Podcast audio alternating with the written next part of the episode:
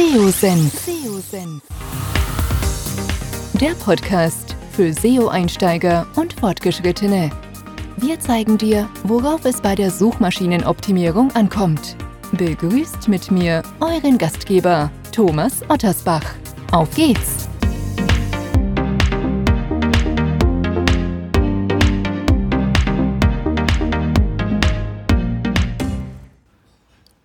Schön, dass ihr dabei seid bei einer neuen Podcast-Episode hier beim SEO-Senf. Heute geht es um ein Thema und zwar um holistisch geprägte Inhalte. Funktionieren diese noch also in der breite ausgeschmückte Webseiten zu einem bestimmten Thema oder sind es eher die die Inhalte, die eher snackable sind, die kurz und knackig sind, gerade im Zeitalter, im Zeitalter vom mobilen Internet sicherlich eine berechtigte Frage. Wir werden ein Update quasi zu diesem Thema hier im Podcast heute besprechen. Wenn ich wir meine, dann meine ich meinen heutigen Gast, den Alexander Walz von SEO Vergleich. Er ist seit vielen Jahren im SEO aktiv, ähm, hat hier einiges an Erfahrungen, die er mitbringt, auch einen Case, den er immer mal wieder oder den er vor kurzem mit Kunden umgesetzt hat. Auch ich habe das ein oder andere zu dem Thema zu sagen. Also von daher glaube ich, dass das ein spannender Podcast werden wird. Vielleicht noch zur Eingrenzung. Also, es gibt viele kontrovers diskutierte ähm, Debatten rund um das Thema holistisch versus in Anführungszeichen spitz umgesetzte auf ein Thema fokussierte Inhalte.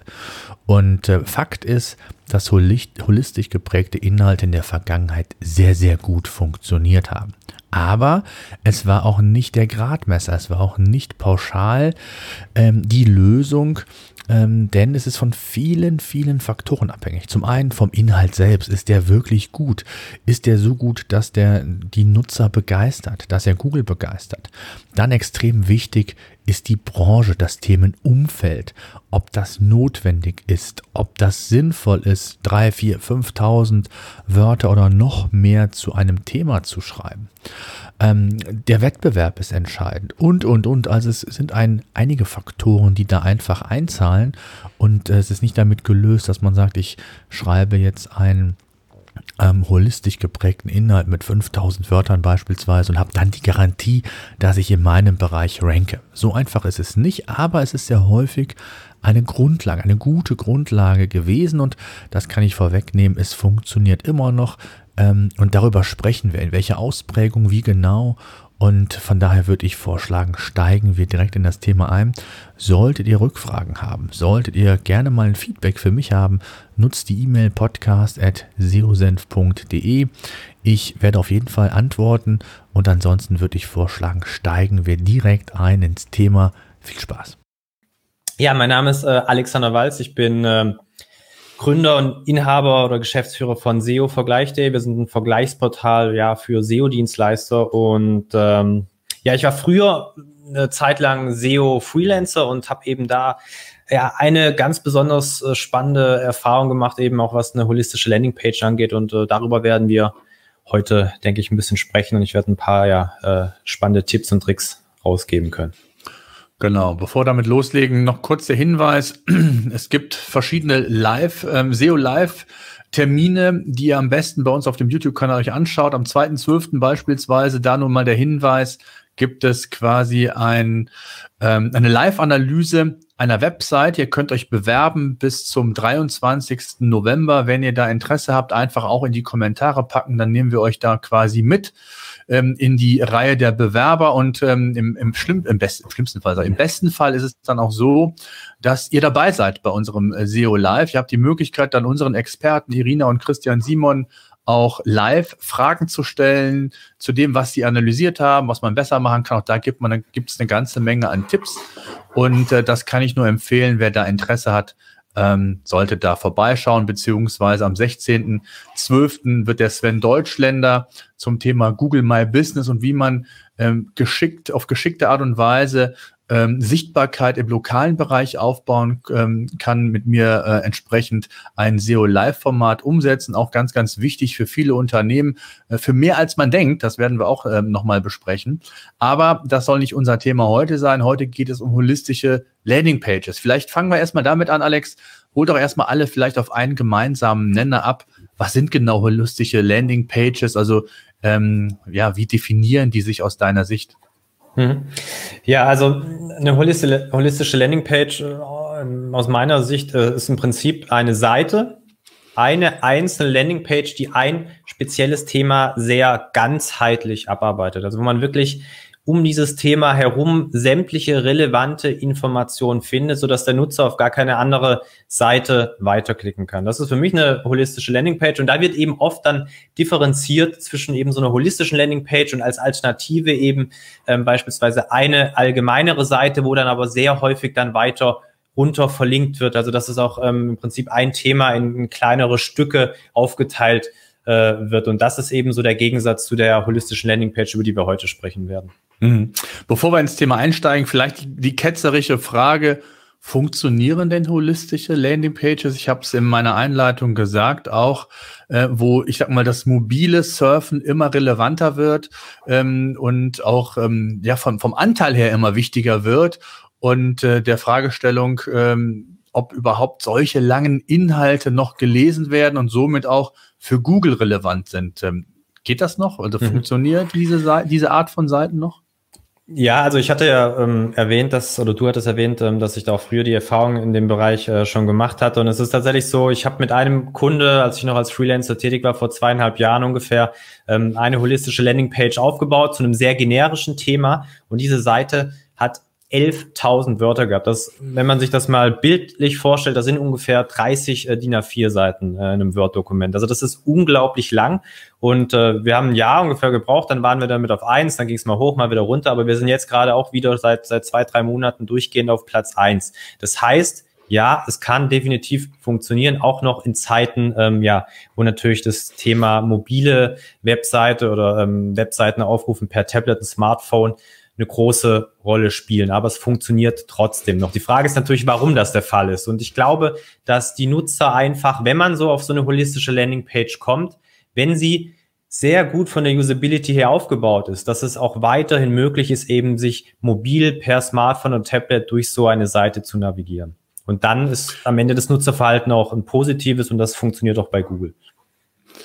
Was sind, bevor wir mal so auf die, in die Tipps oder in die, in die Hacks einsteigen, worauf sollte man grundsätzlich achten und für wen sind denn holistische Landing Pages? Gibt es bestimmte Branchen aus deiner Sicht? Ähm, worauf muss man achten, ob es funktioniert oder nicht? Wovon machst du das abhängig?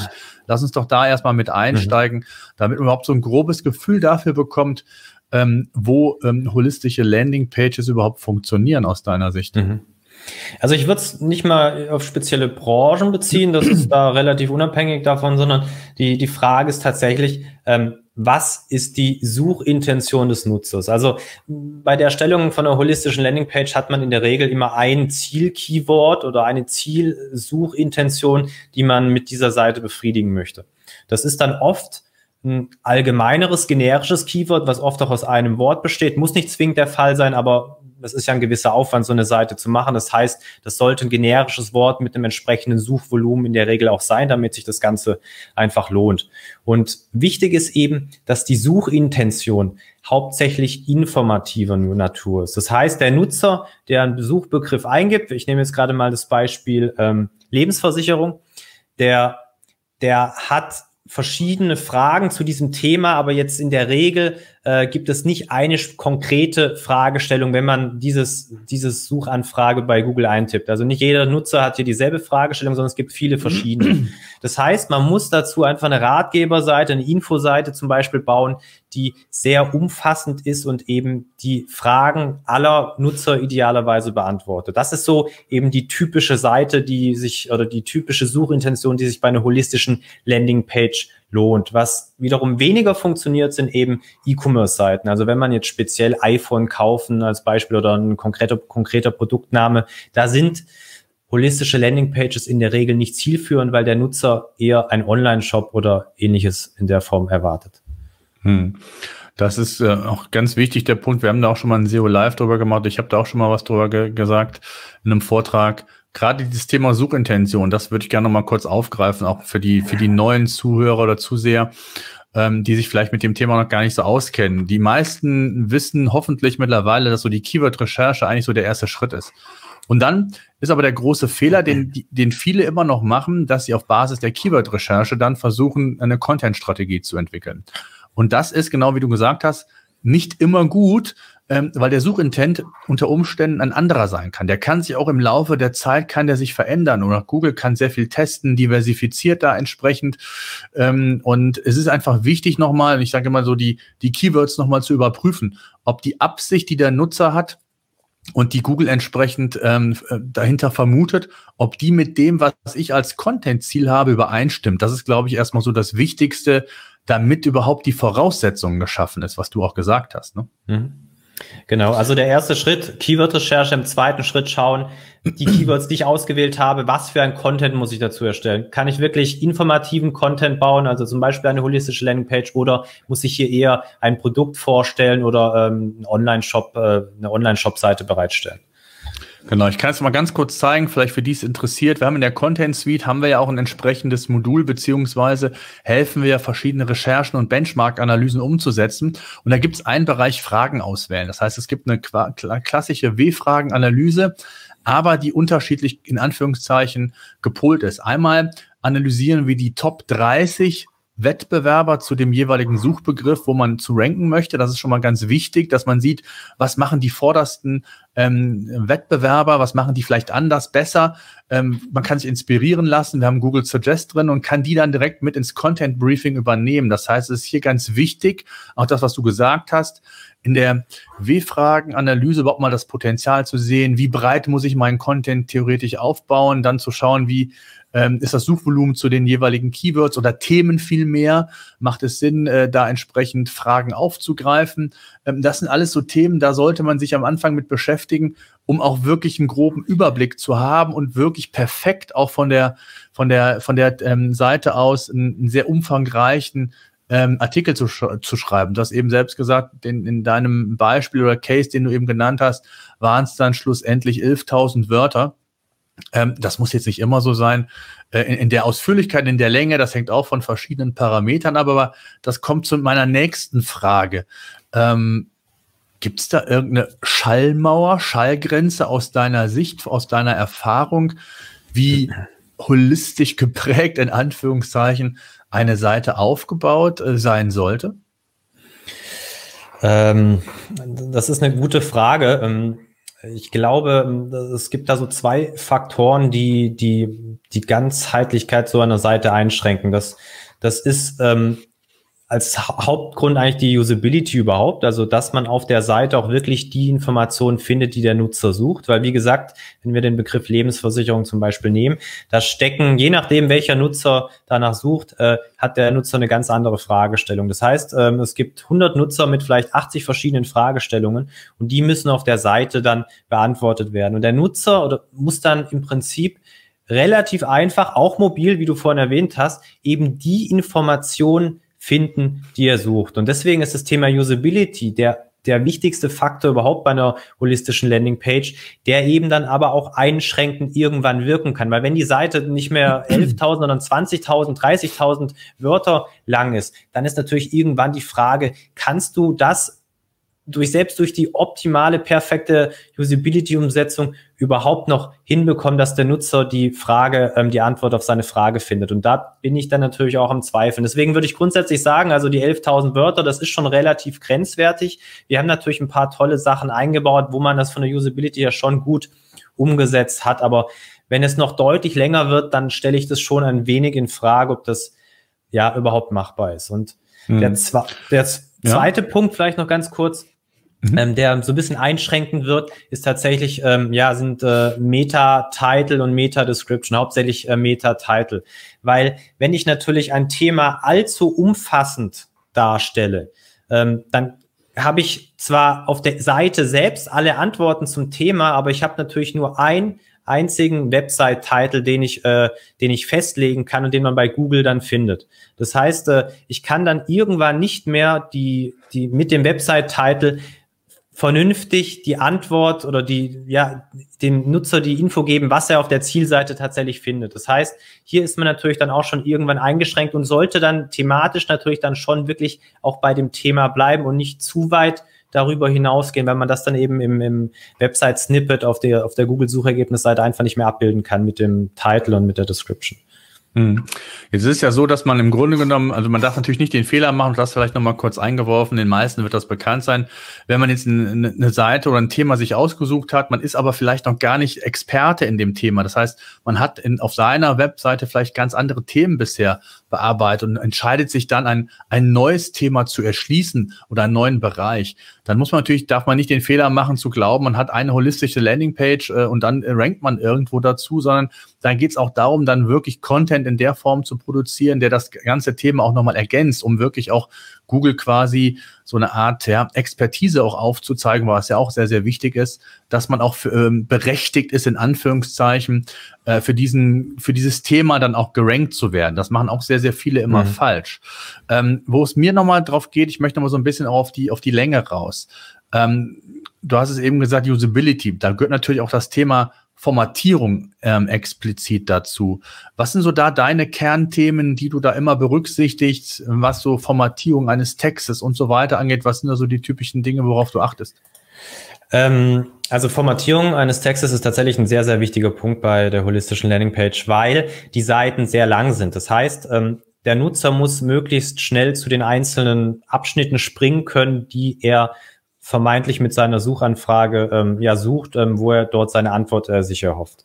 Das heißt, man sollte da dann, wenn man mit natürlich mit Zwischenüberschriften arbeitet, das ist sollte selbstverständlich sein bei so einem langen Text, sollte man idealerweise nicht nur die klassische H1, H2, H3 Überschrift verwenden, die so zum Beispiel WordPress zur Verfügung stellt, sondern man sollte hier wirklich spezielle Formatierungen anwenden, die ähm, Hauptkategorien nochmal auch farblich zum Beispiel deutlich differenziert zu irgendwelchen Unterkategorien. Also dass der Nutzer wirklich erkennt, okay, wir haben hier acht Hauptkategorien auf dieser Seite und innerhalb jeder Hauptkategorie gibt es zum Beispiel nochmal sechs Unterkategorien. Und das sollte einfach farblich Hintergrundfarben, irgendwelche Icons können verwendet werden. Das ist eigentlich gar nicht so entscheidend. Am Ende ist einfach diese Differenzierung wichtig, dass der Nutzer sofort erkennt, in welchem Bereich man sich bewegt. Also ich denke, das ist ein wichtiger Punkt, dass die Abschnitte innerhalb der Webseite gut differenziert werden. Und dann haben wir natürlich das Thema äh, Fettmarkierungen nicht übertreiben, auch ganz wichtig. Manche Webseiten haben dann in jedem zweiten Satz eine Fettmarkierung, das hilft dann auch keinem mehr. Aber dass man in, ich sag mal so, in jedem Absatz zum Beispiel eine Fettmarkierung drin hat, ein Absatz sind dann drei, vier äh, äh, Sätze zum Beispiel, da ist es dann gut möglich, dass man dem Nutzer direkt zeigt, in diesem Absatz geht es um diesen, um dieses bestimmte Thema. Ich glaube, das ist, was die Formatierung betrifft, äh, sind so die beiden wichtigsten Punkte eigentlich. Mhm. Ich glaube, ergänzend kann man noch sagen, das hast du gesagt, dass es ja, übersichtlich ist. Das ist das Thema auch Usability. Ich muss den, den Lesefluss darf ich nicht unterbrechen, das ist ganz wichtig. Ähm, hier ist so das, das Thema Table of Contents, das heißt, ähm, Inhaltsverzeichnis noch zu nutzen, ähm, was dann so ein Navigator quasi auch für den Nutzer ist. Und, und das ähm, darf man auch nicht vernachlässigen, auch das ist ein Thema, ich zeige es nur mal ganz kurz.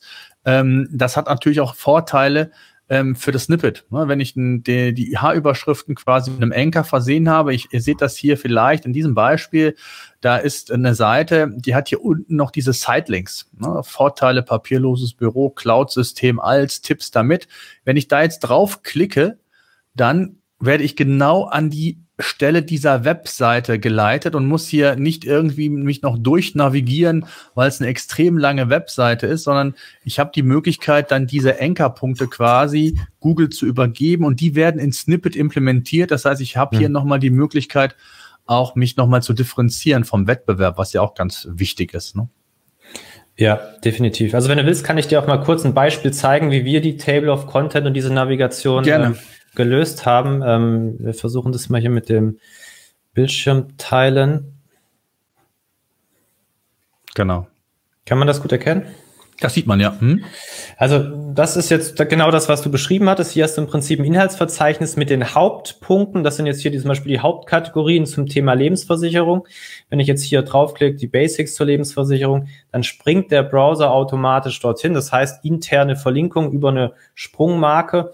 Und das wäre jetzt, wären das hier zum Beispiel nochmal Unterpunkte, also Unterkategorien oder Unterfragestellungen, die eben inhaltlich abgearbeitet werden. Und hier arbeitet man auch dann wieder mit, mit Sprungmarken, dass der Nutzer tatsächlich innerhalb dieser großen holistischen Landingpage ähm, ja ganz simpel navigieren kann. Und der zweite Punkt, den ich auch sehr wichtig finde bei einer holistischen Landingpage, was die Usability angeht, ist eben äh, hier, wie man auf der rechten Seite sehen kann, eine Navigation, die tatsächlich mit scrollt. Der, der große Mehrwert ist dann hier einfach, dass man wirklich direkt sehen kann, wo man sich aktuell befindet, weil gerade eben der Link, der, ähm, wo man sich inhaltlich äh, von der Position gerade bewegt, auch äh, unterstrichen dargestellt wird und auch die Bereiche, die dann aufklappen, ähm, dass man da eben sich auch gerade an der Position befindet. Und das macht die, ja, die Bedienbarkeit, zumindest am Desktop-PC, unglaublich ähm, äh, einfach. Mhm, absolut. Ja, super Beispiel. Ähm, wie wichtig ist in dem Zusammenhang das Thema Markups? Ähm, Schema.org, also FAQ zum Beispiel, gerade bei holistischen Landingpages macht das hier und da durchaus Sinn, aber auch andere. Wie wichtig und äh, wie intensiv arbeitest du damit? Mhm. Also Markups kann man, glaube ich, uh, unabhängig jetzt von der holistischen Landingpage, natürlich sollte man immer irgendwie verwenden, weil sie einfach ähm, in der Regel einen großen Mehrwert bieten, wenn sie denn in den, in den äh, Suchergebnisseiten äh, von Google dann zusätzlich angezeigt werden. Also das Thema FAQ ähm, Markup ist sicherlich ein sehr wichtiger Punkt. Ähm, für diejenigen, die das vielleicht noch nicht kennen, also man hat die Möglichkeit einfach auf einer Webseite, ähm, ja, dieses, dieses klassische, klassische FAQ, was man, was man kennt, auch von Supportseiten zum Beispiel, kann man auf einer Webseite darstellen, Frage, Antwort, Frage, Antwort. Und wenn das ähm, entsprechend ähm, gekennzeichnet wird im Quelltext, dann kann Google diese ähm, FAQ-Snippets äh, äh, ähm, in den Suchergebnisseiten anzeigen. Und das erhöht natürlich die, die Fläche, in den Suchergebnisseiten vom eigenen Snippet. Ich weiß nicht, vielleicht kannst du da mal ein Beispiel zeigen. Ähm, Ach so, ja, Sekunde. Warte mal, hast du bei dir eins drauf, ein, ein Beispiel? Ähm, du könntest mal zum Beispiel nach äh, SEO-Agentur Berlin suchen, da müsste was angezeigt werden. Und du hast, das ist dein Bildschirm, kannst du gerade schauen. Ach so, ja. Ich Anzeige.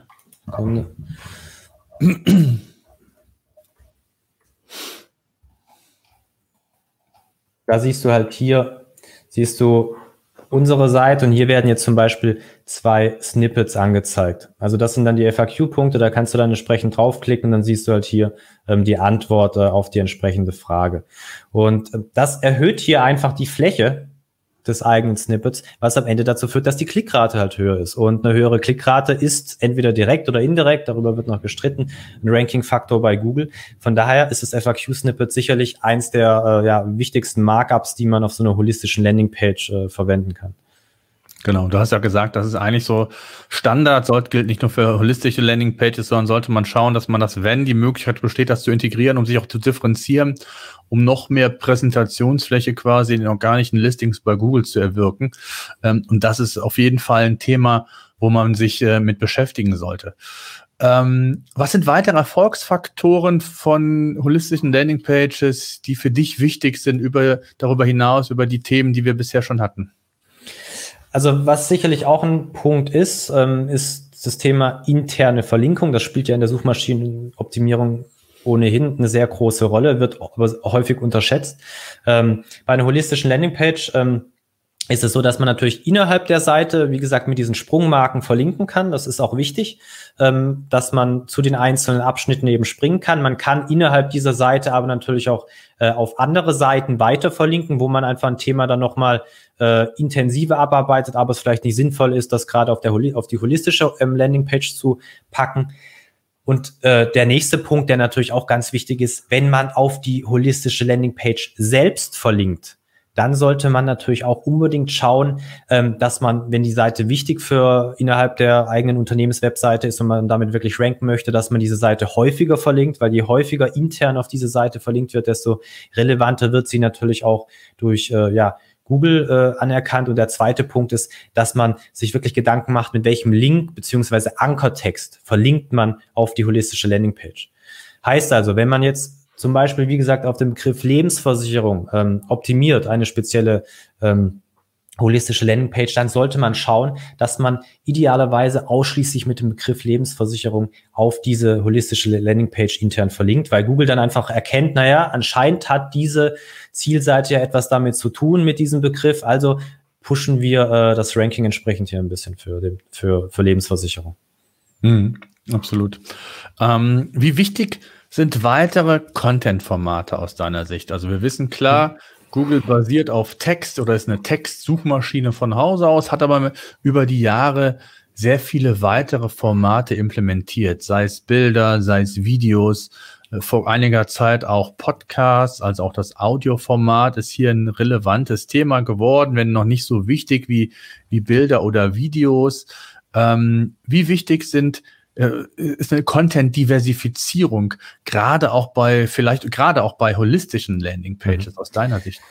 Also allein schon die Tatsache, dass eine Seite 11.000 Wörter lang ist, ähm, äh, spricht natürlich schon dafür, dass man einfach ein bisschen Abwechslung reinbringt und äh, mal Bilder verwendet, mal ein Video einbindet. Natürlich immer auch äh, im Hinterkopf behalten, dass man die Ladezeit nicht äh, unnötig äh, in die Höhe treibt, weil das ist natürlich auch ein Ranking-Faktor, gerade mobil, also auch nicht äh, übertreiben.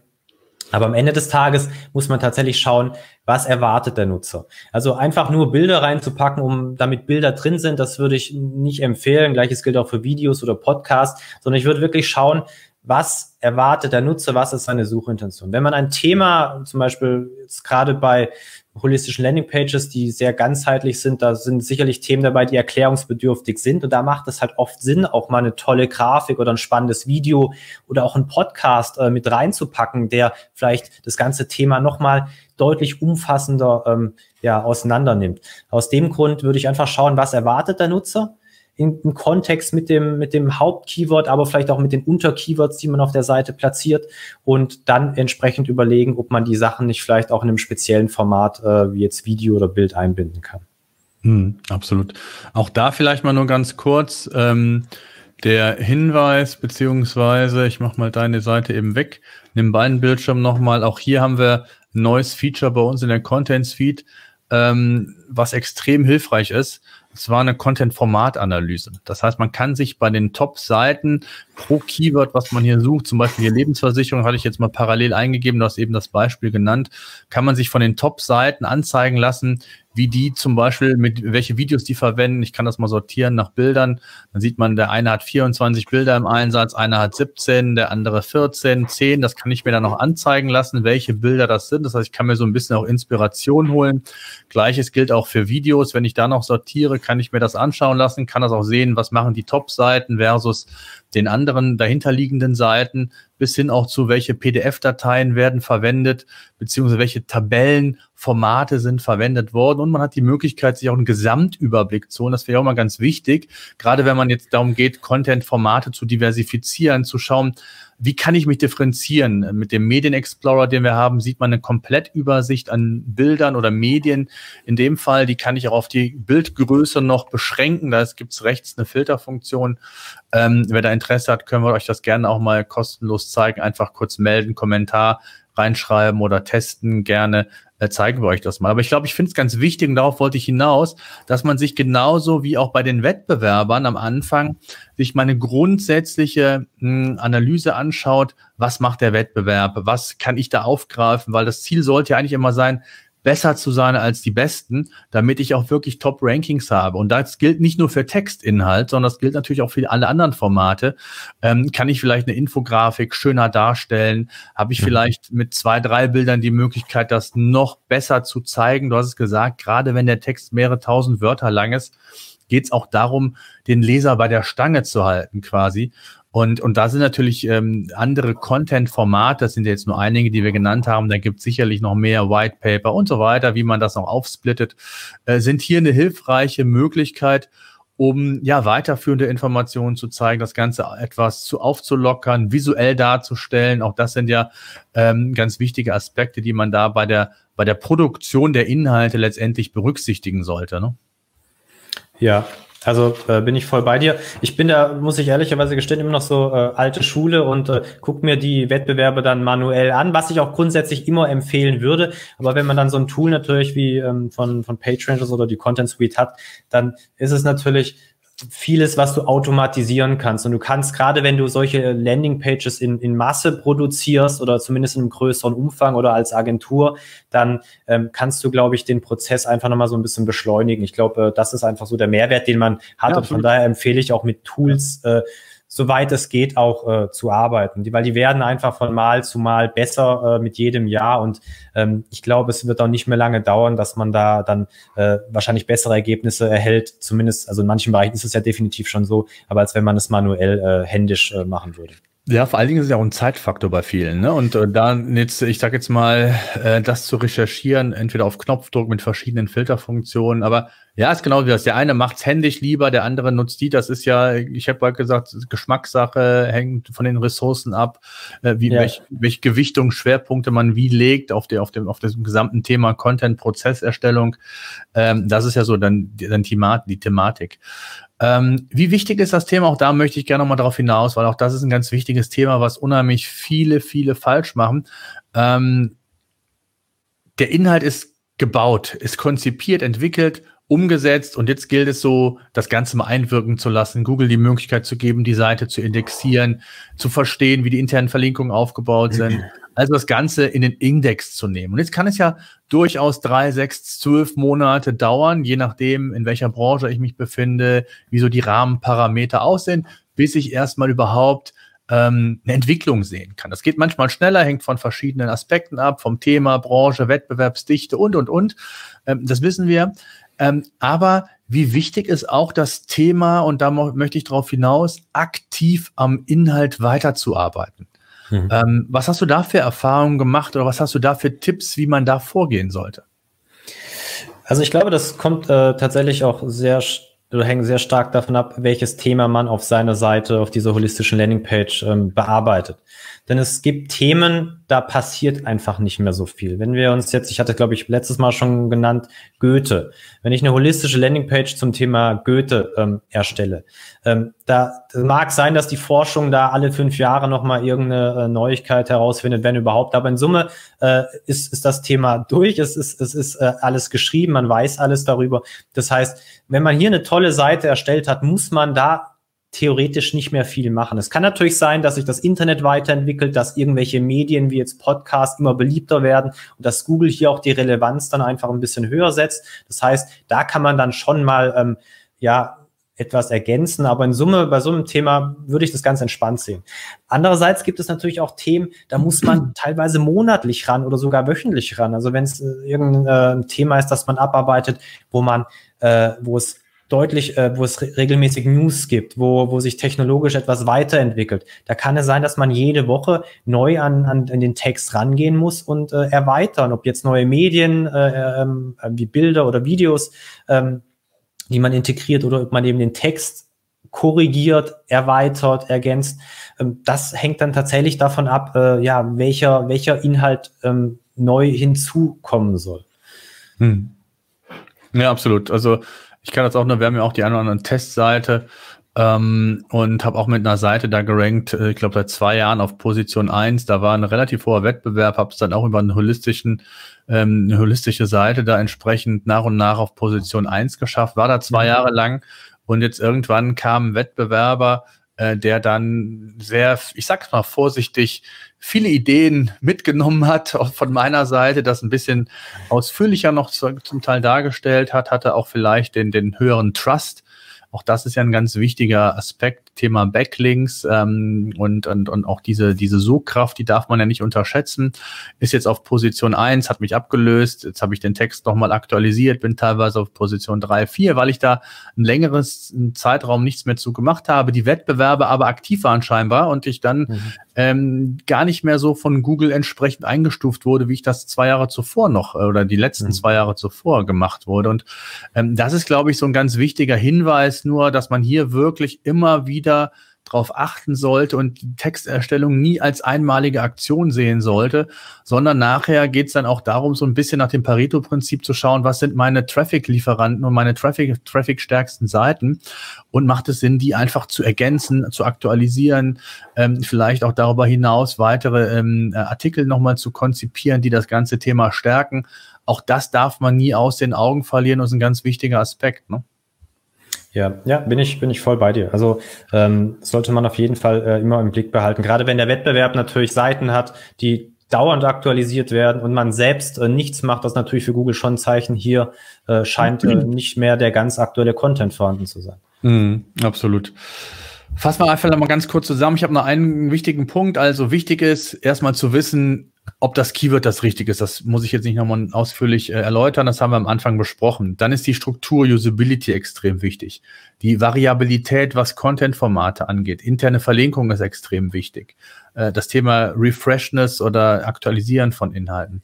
Und dann ist natürlich ein Aspekt, der ebenfalls ganz wichtig ist und den man auch äh, immer wieder auf dem Schirm haben sollte, ist, wie mache ich das Ganze messbar jetzt für mich? Also nicht nur einfach zu schreiben und zu sehen, ah, ich, ich habe jetzt hier entsprechende Ranking-Entwicklungen, ähm, sondern wie wichtig ist aus deiner Sicht oder wie hast du es gemacht, das Thema Messbarkeit am Ende des Tages? Was sind so zum Beispiel KPIs, äh, auf die du dann achtest? Ja, also auf der einen Seite das Thema Rankings, was du natürlich gesagt hast, da hast du dann entsprechend äh, das Tool jetzt wie PageRangers zum Beispiel, wo du einfach ähm, die, die Rankings für deine Hauptkeywords, aber auch Unterkeywords beobachtest.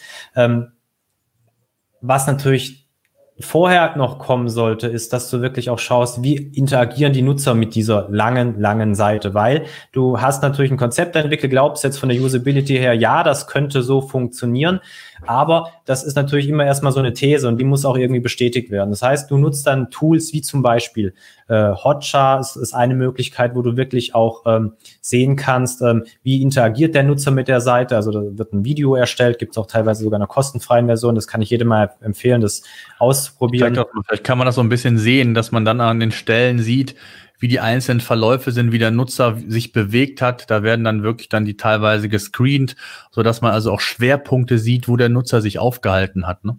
Genau. Also das ist ein wichtiges Thema. Ähm, natürlich macht auch die, macht es auch Sinn, die Verweildauer in irgendeiner Form zu messen, weil bei einer holistischen Landingpage kann man schon sagen, dass mhm. eigentlich das Ziel sein sollte, je länger man auf der Seite ist, desto besser ist vermutlich am Ende auch äh, ähm, ja, die Nutzersignale, die an Google weitergeleitet werden.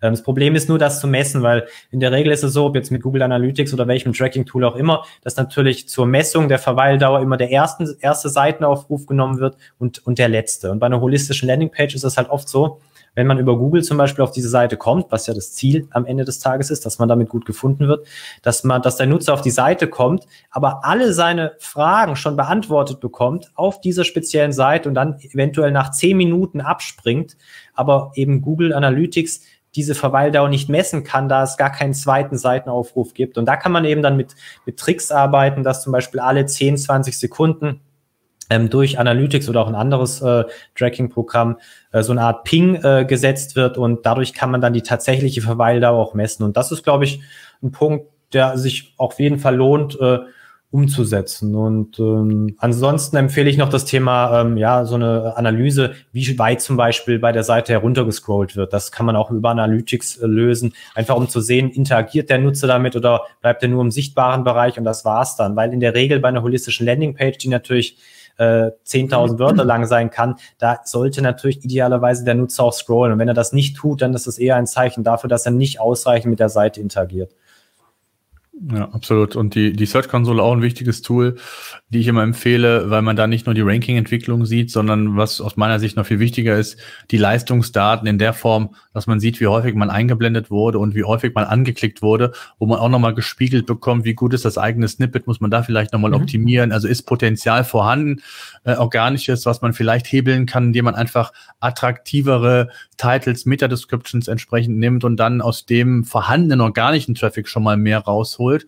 Äh, und gleichzeitig kann ich natürlich auch Rückschlüsse ziehen, wie qualifiziert die Besucher sind, wie sich vielleicht mein Umsatz dahingehend entwickelt. Also äh, wenn ich dahinter gestaltet, indirekt Umsatz auch vielleicht messe, wie auch immer das äh, von, von, der, von, der, von der Zielsetzung ist, ein, ein White Paper zum Download anzubieten, Newsletter-Abonnenten aufzubauen, was auch immer dann quasi die Zielstellung ist. Auch das kann ich natürlich dann immer in, in, in, ins Verhältnis setzen und schauen, inwieweit das wirklich auch dann relevant ist. Und, und da sollte man äh, auf jeden Fall darauf achten. Und gerade auch das Thema Hotjar, also sprich Webseiten zu analysieren, kann ich nur empfehlen.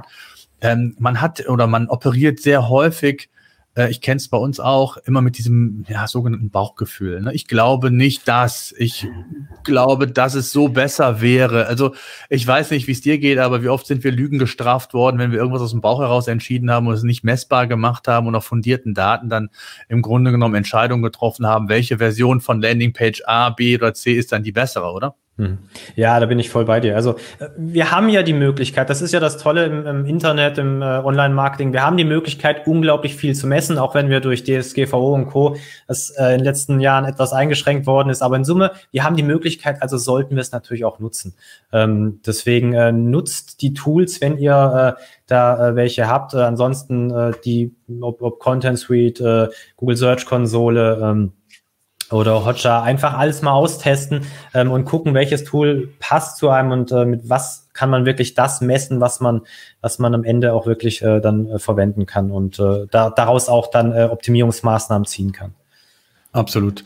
Ähm, lass uns mal so einen kleinen Ausblick in die, in die berühmte Glaskugel werfen. Ich weiß, keiner kann das sehen. Google verändert sich permanent, aber Glaubst du, dass holistische Landingpages auch noch eine Maßnahme für die Zukunft tatsächlich sind? Also gerade wenn wir um mobile, das mobile Indexing von Google sprechen, ähm, wenn wir so die ganzen anderen Faktoren, die immer relevanter werden, Page Experience, Web Vitals, die dazugehören, also auch Ladegeschwindigkeit, ähm, was ja alles so ein bisschen konträr ist zu langen ähm, umfangreichen Seiten, äh, größere Grafiken oder mehr Grafiken, mehr Text heißt längere Ladezeiten. Ähm, von der Usability haben wir gesagt, mit einem kleinen Bildschirm äh, sich einen Text, der 11.000 Wörter lang ist, anzuschauen, auch wenn da vielleicht die, die ähm, Table of Contents sind, also die Anker, die wir eben besprochen haben, dass man so nach dem Tageszeitungsprinzip quasi durchscrollen kann durch den Text. Ist es aus deiner Sicht ähm, zukunftsfähig? Also würdest du Stand heute noch auf diese Strategie setzen und, äh, und das guten Gewissens auch umsetzen? Oder wie siehst ähm, du die Zukunft? Ja, also Stand heute auf jeden Fall, ich kann jetzt nur das eine Beispiel nennen, äh, was ja. wir da damals gemacht haben. Wir sind da noch auf eins. Also jetzt, Stand jetzt funktioniert das noch. Ähm, und ich, ich muss auch dazu sagen, das Thema mobile Entwicklung, dass dass dass die mittlerweile, ich weiß gar nicht, wie viel Prozent das sind, äh, die ähm, ähm, Tablet, am Tablet oder am äh, Handy surfen und äh, auf Google zugreifen. Das waren ja mal vor drei, vier Jahren wurde, glaube ich, 50 Prozent, über 50 ja, genau, so zwischen 50 und 70 liegen wir da heute, 60, ja. 70, hängt natürlich auch extrem von der Branche ab. Ne? Also das ist ja. natürlich auch nochmal so ein Thema, ja.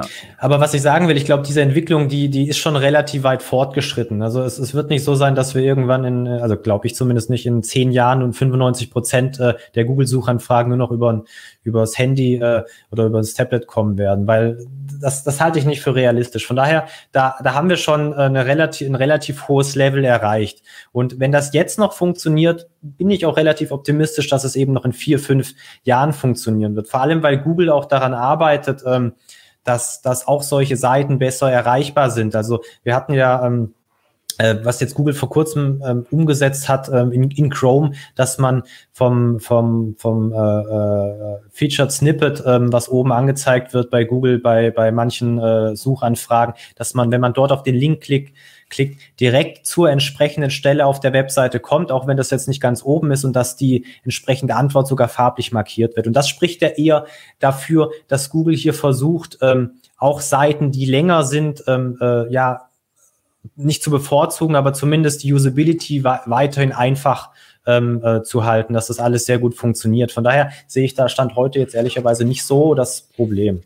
Ja, und, und, und das muss man auch so sehen, das kann man natürlich so oder so sehen, aber theoretisch könnte es auch sein, dass die Wahrscheinlichkeit, wenn ich einen umfangreicheren Text habe, ich äh, eher zutreffende Ergebnisse habe, je nach Suchanfrage, als wenn ich nur ein bestimmtes Thema abgreife. Ne? Also auch das kann man, ja, kann man so oder so sehen. Der eine sagt, vielleicht ist es auch anders so. Aber ja, also ich glaube, bin da völlig bei dir und auch wir testen da ja sehr viel und ich kann es auch nur unterschreiben, dass holistische Landingpages gut, gut funktionieren und ähm, dass man sich hier nur einfach wirklich schlau machen sollte, welche Inhalte liefere ich, Thema Usability abzusichern, ob die Keywords wirklich relevant sind. Und dann ist es eigentlich so, und dann sind wir, haben wir eigentlich ein ganz gutes Schlussplädoyer, äh, hätte ich bald gesagt, dann ist es einfach wichtig, am Ball zu bleiben, zu überprüfen, ob der Suchintent noch stimmt, der kann sich verändert haben, Google kann sich verändert haben, ähm, die Inhalte können sich verändert haben, ähm, das Thema ja, interne Verlinkung, wie auch immer, diese ganzen Kriterien können sich natürlich permanent verschieben und es ist wichtig, da am Ball zu bleiben und eben SEO als Prozess zu sehen und auch das kriegen wir immer wieder mal ähm, auch bei uns im Tool, ja, wir wollen das Tool jetzt mal einen Monat einsetzen, wollen alles mal optimieren und dann, äh, dann müsste ja eigentlich alles wunderbar sein. Also das funktioniert halt nicht. Ne? Ich glaube, das, das ist nochmal wichtig, dass man jedem den Zahn ziehen muss, dass SEO ähm, langfristig ist. Ich sage immer, SEO ist kein Sprint, sondern Marathon. Wer einen Sprint will, der muss Google äh, Ads nehmen, die Paid-Variante. Ähm, aber, und auch das ist, und da sind wir uns, glaube ich, auch einig, am Endeffekt ist SEO mit einer der günstigsten Kanäle. Ja, ich, ich muss nur ein bisschen Geduld haben, wenn ich dann es wirklich geschafft habe, auf die vorderen Positionen zu kommen und das bei meinem Beispiel, weiß nicht, wie es bei, eu bei eurem Kunden war, aber ähm, mit, dem, mit dem einen Beispiel papierloses Büro, wo ich auf jahrelang auf eins war und jetzt auf zwei, ähm, habe ich 2000 äh, Besucher, qualifizierte Besucher über die organische Suchmaschine bekommen. Hätte ich das in Google Ads investiert, hätte ich, äh, ich glaube, knapp vier Euro CPC zahlen müssen, also 8000 Euro Monat für Monat investieren müssen. Wenn ich das aufs Jahr umrechne, sind wir knapp bei 100.000 Euro. Äh, und das zeigt ja schon mal, wie da das im Vergleich ist. Klar ist SEO nicht kostenlos, auch das ist ein Mythos, den müssen wir, den müssen wir äh, so hinnehmen, aber es ist im, auf lange Sicht gesehen einer der günstigsten Kanäle und deswegen ist es so wichtig, dass, dass man sich da auch mit beschäftigt und für viele ist es auch das Grundrauschen und alles andere baut auf diesem Fundament dann immer auf. Ne? Hm. Ja, also ich bin äh, auch, auch hier wieder bei dir. SEO, und das kann ich auch allen äh, Zuschauern mitgeben, SEO ist eine unglaublich effiziente Geschichte. Klar, ihr müsst mit einem Dienstleister zusammenarbeiten und mit Tools arbeiten, die, die funktionieren, die gut sind. Aber wer SEO langfristig angeht, und das Thema, also der Schwerpunkt sollte wirklich auf langfristig liegen, der kann wirklich unglaublich viel Geld sparen, sehr viel Umsatz dadurch auf seiner Webseite, bei einem Online-Shop zum Beispiel generieren, ähm, als jetzt im Vergleich zu Google Ads, weil das ist, wie du sagst, tatsächlich der Sprint. SEO ist der Marathon. Äh, aus wirtschaftlicher Sicht SEO einfach äh, eine richtig tolle Geschichte und äh, kann ich jedem nur empfehlen, sich mit dem Thema auseinanderzusetzen und äh, ja, das für die eigene Webseite einzusetzen. Sehr schön. Alex, ich danke dir. Vielleicht noch kurz der Hinweis an unsere Zuschauer. SEO-Vergleich da findet ihr, wenn ihr Dienstleister sucht, ähm, entsprechende Hilfe. Äh, auch da alles gebündelt, ähm, könnt ihr euch anschauen, ist bewertet. Habt ihr zumindest eine sehr, sehr schöne Anlaufstelle, um das, äh, wenn ihr euch mit dem Thema vielleicht gar nicht so auseinandergesetzt habt, bisher da entsprechende Informationen zu holen. Ähm, verlinke ich auch in den Show Notes. Äh, schaut euch das sehr, sehr gerne an. Und ansonsten danke ich dir, Alex, für deine Zeit. Vielen Dank an die Zuschauer. Nochmal sorry für die Tonprobleme bei unserem SEO Live äh, quasi am vergangenen Mittwoch. Das wird, ähm, ja, stecken wir nicht drin, kann immer mal wieder passieren, ist bisher noch nie passiert, ist, äh, ist völlig normal, dass wir abhängig sind von Technik und da leider keinen Einfluss drauf haben, nur bis zu einem gewissen Grad. Ansonsten nochmal der Hinweis ähm, an unsere oder auf unsere anderen SEO Live-Formate. Abonniert gerne auch den Kanal, wenn ihr kein Video mehr verpassen wollt. Ich danke euch fürs Zusehen, bleibt gesund und bis die Tage.